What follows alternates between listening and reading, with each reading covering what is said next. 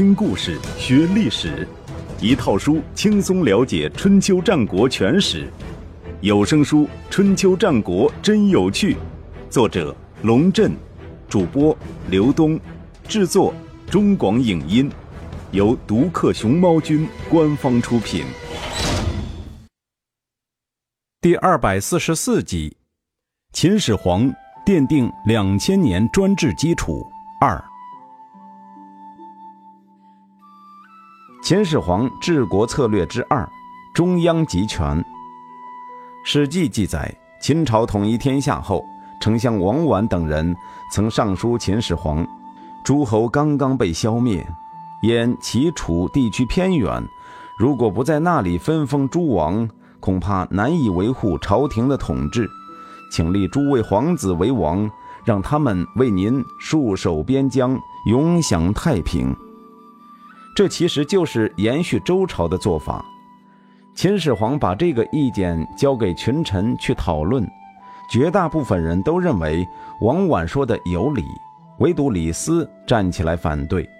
李斯说：“当年周朝分封的子弟和同姓诸侯有很多，以为可以巩固王室的统治，开始那几代还算勉强可以。”到后来就关系疏远，相互攻击，有如冤家对头。诸侯们成天打仗，连天子也无法制止。如今海内一统，原来的诸侯国都变成了郡县，赏赐皇子和功臣由国家的税收承担，既方便又易于控制。天下百姓也断绝了其他念头。我斗胆问一句：本来已经是形势一片大好。为什么还要分封诸侯，给自己添麻烦呢？李斯的话正中秦始皇下怀。秦国此时正处于一个历史的人字路口，向左走是恢复封建制度，向右走是中央集权的专制道路。秦始皇毫不犹豫地选择了后者。他对群臣说：“天下人之所以饱尝战乱之苦。”就是因为有那么多诸侯存在，如今我们刚刚打出一个统一的国家，又要建立诸国，这是为战争埋下种子啊！用这种方法来寻求国家的安宁，难道不是南辕北辙吗？李斯的意见是正确的，今后不用再提分封建国之事。有些人还是转不过弯来，那谁来为陛下管理那么广阔的土地呢？秦始皇说：“有郡县，郡是春秋末年的产物，在战国时期被逐渐推广，成为各国中央政府以下的地方行政机构。秦国最早设郡，均在边远地区，分别为西南地区的巴郡、蜀郡和北方的陇西郡、北地郡。在兼并的过程中，又不断在占领新的土地上设郡。”赵国故地有太原郡、云中郡、邯郸郡、巨鹿郡、雁门郡、代郡、常山郡；魏国故地有上郡、河东郡、东郡、砀郡、河内郡；韩国故地有三川郡、上党郡、颍川郡；楚国故地有汉中郡、南郡、黔中郡、南阳郡、陈郡、薛郡、泗水郡、九江郡、会稽郡。长沙郡、衡山郡，齐国故地有东海郡、齐郡、琅琊郡、胶东郡、济北郡；燕国故地有广阳郡、上古郡、渔阳郡、右北平郡、辽西郡、辽东郡。百越及南越地方有闽中郡、南海郡、桂林郡、象郡；匈奴地区有九原郡，前前后后共设置四十六个郡。郡的最高长官是郡守，为了防止郡守独霸一方，又设置郡尉负责地方军事和治安，设置郡监负责监督百姓和官吏。郡下设县，县的最高长官是县令，不满万户的小县则为县长，县令和县长下设县丞、县尉，分权共治。县下设乡。负责摊派徭役、征收田赋、管理治安等工作。乡吏有三老，负责教化；有色夫，负责送事和收税；有有角负责治安。乡下设里，相当于现在的村，村长本来称为里正，为了避秦始皇的名讳，又称为里典。基层还有一种特殊的机构亭，亭与乡里没有隶属关系，属于县尉的派出机构，相当于现在的派出所，主要职责是补道，同时也负责接待来往官员和传递政府邮件，兼有驿站和邮政所的功能。郡县是地方机构，中央机构的设置也体现了分权而治。只对皇帝一人负责的原则，皇帝之下，百官之首就是丞相。战国时期，秦国的丞相不仅是国内的最高行政长官，也可率军出征，出礼级、甘茂便是先例。秦朝建立后，秦始皇先是剥夺了丞相的兵权，使其成为单纯的文职官员，同时又设立御史、太尉来牵制相权。所谓御史，就是管官的官，负责监察百官，享受副丞相待遇，相当于今天的中纪委书记。这是秦朝的独创。此后两千多年间，历朝历代都沿袭秦朝的御史制度，可见其对于维护皇帝的统治是起着很重要的作用的。太尉则是最高武官。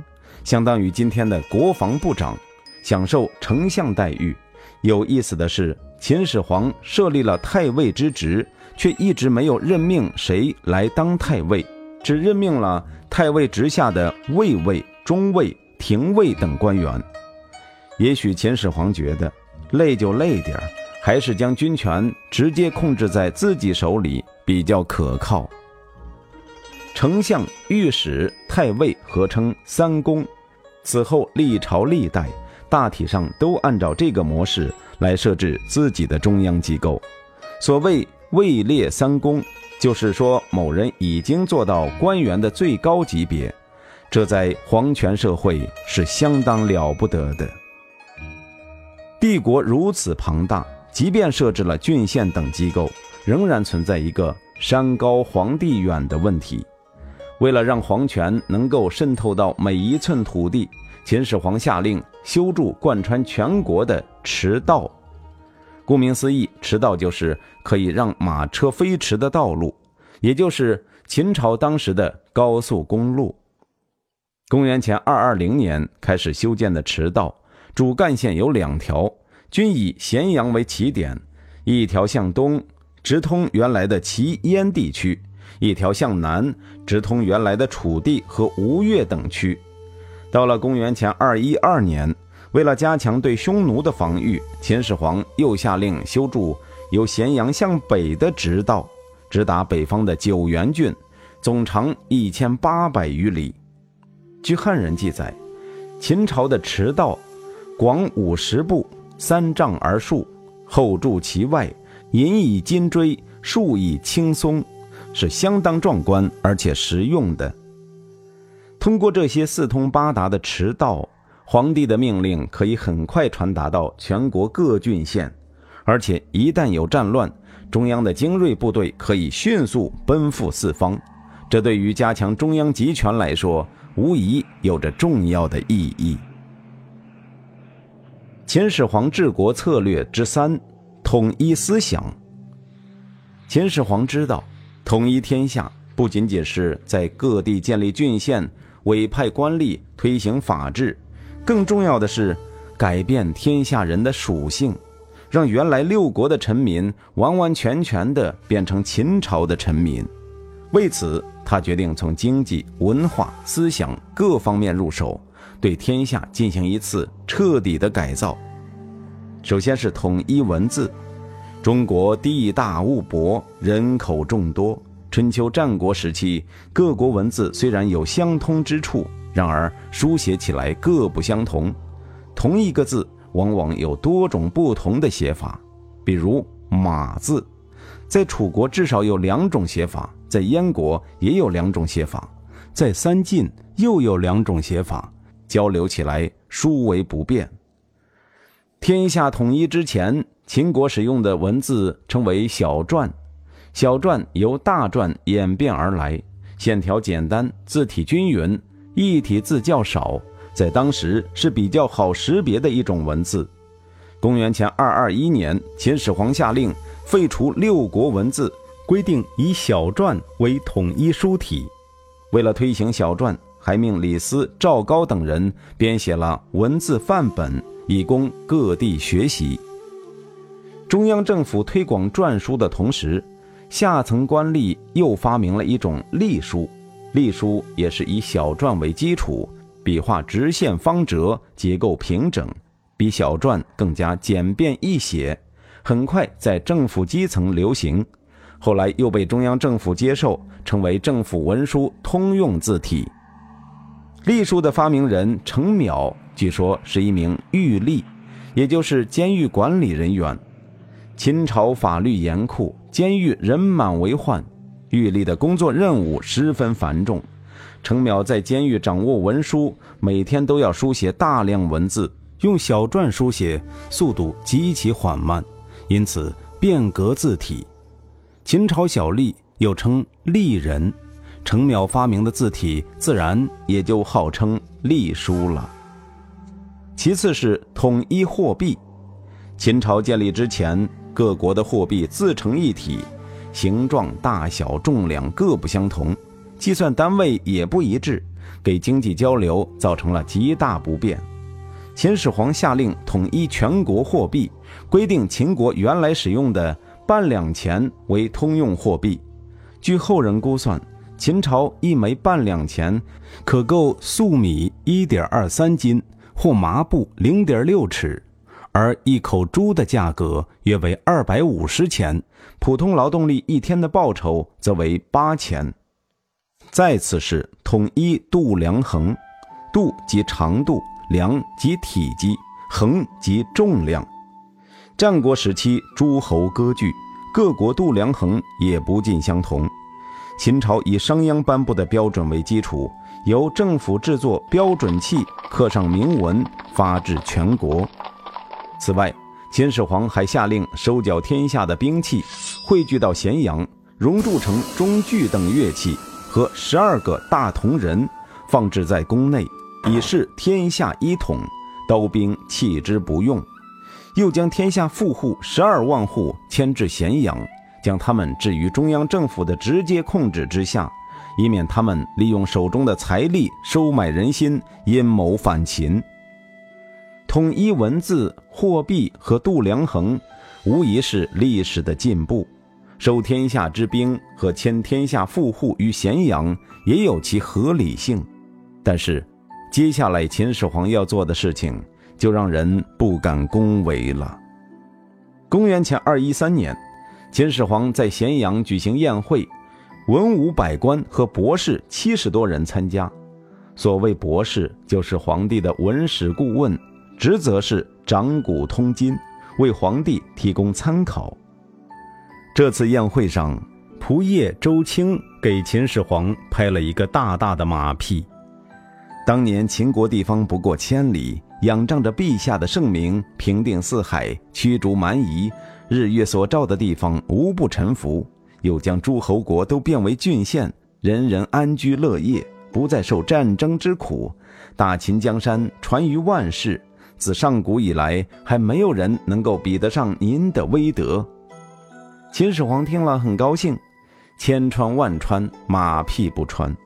一个人建立了盖世功勋，如果没有人每天在耳边唱几句赞歌，心里会很不舒服的。然而，马上就有一位博士。其人淳于越站出来对周青的话进行反驳。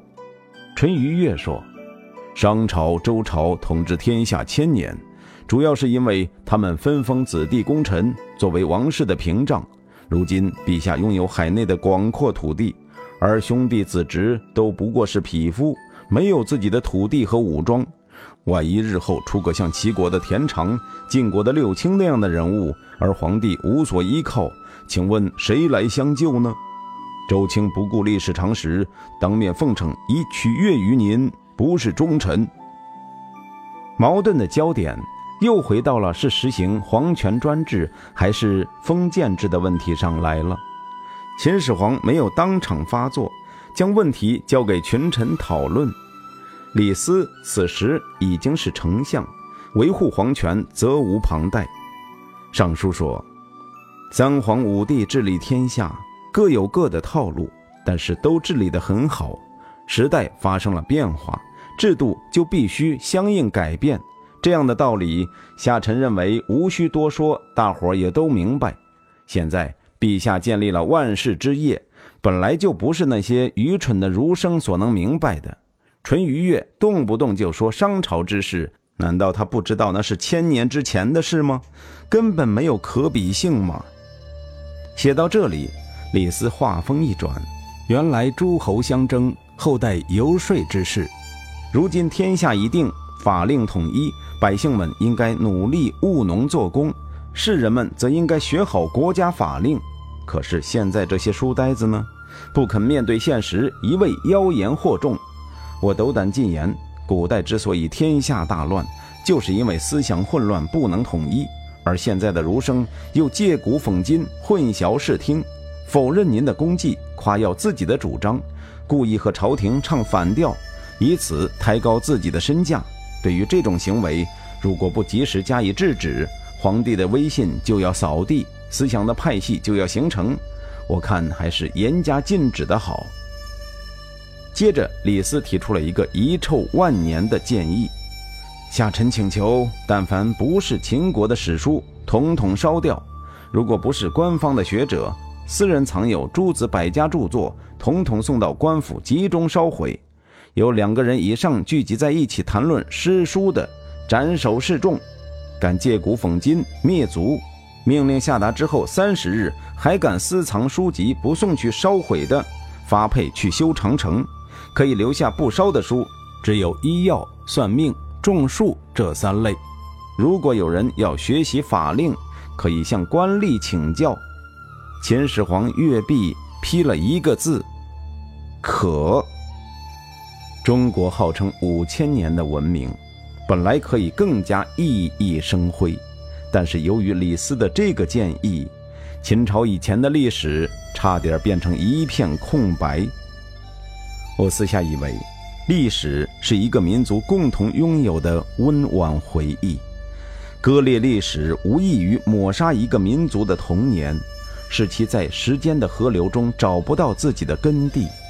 如果不是有人冒死将一些著作私藏起来，中国的历史很有可能就只能从秦朝算起了，而我们现在研究秦朝以前的历史，往往感觉史料稀少，不是因为古人懒惰，而是拜李斯这位精明的官吏以及他背后那位略输文采的主子所赐。